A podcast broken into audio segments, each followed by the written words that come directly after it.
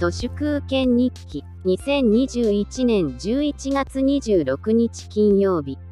毎日都市空権日記に日付と曜日を入れるわけですがこれは毎日今日って何月何日何曜日だっけかなとは全く考えておらず Google で今日と入力すれば日付も曜日も変換候補として自動で出てきます楽ですねその今日は日経平均が700円以上も下げて、下り顔の株屋さんたちは、その要因を、南アフリカで新しいタイプの新型コロナウイルス変異株が出た、などと言ってますが、そんなわけねえだろって思います。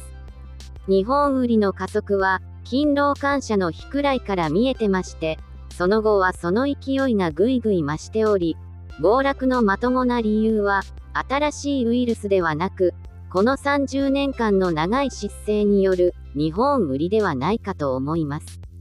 早くもレームダック化したバイデン大統領に同調して備蓄している国内原油の放出をあたかも先進国並みの一発の戦略であるかのように日本も同調したのですが120日しかないストックのうちのわずか23日英語でアフューデイズの放出なんて産油国から見れば、クレイジージャップのオイル貧乏は80年前と何にも変わっていないなとバレバレです。デジ女が仕切るデジタル道のデジタル庁がメディア向けのメール連絡で、本来なら BCC で送るべきリストを間違えて CC で送ってしまったという事象が発覚して、このようなポカは、今時電通の新入社員でもやらない事故ですが、20年前に顔とかが事故ってた記憶があるのですが、20年の周回遅れをまざまざと見せつけるデジタル庁は、さすがデジタル道の道半ば、侮れないと思います。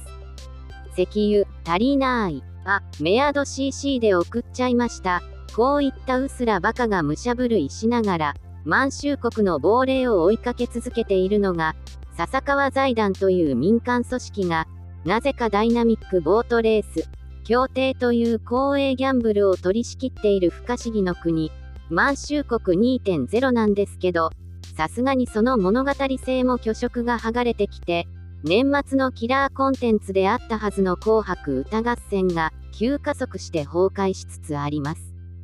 そもそもジェンダーで競い合うというコンセプトそのものがオワコンですが、本質的には紅白歌合戦で届く視聴者に、歌を知ってもらっても、何の稼ぎにもならないという事実がはっきりとしてきたというのが原因だと思います。YouTube 視聴者の平均年齢って日本ではもはや45歳くらいなんです。ま、日本の平均年齢がほぼ50歳なので仕方ありません。今時 NHK 見て喜んでいるセグメントは、墓穴に片足突っ込んでいる商業的にはほとんど価値のないうぞうむぞうであることが、日本売りの果てにもっとクリアになっていくだろうと思っています。よかったですね。以上、本日も最後までありがとうございました。人の行く裏に道あり花の山。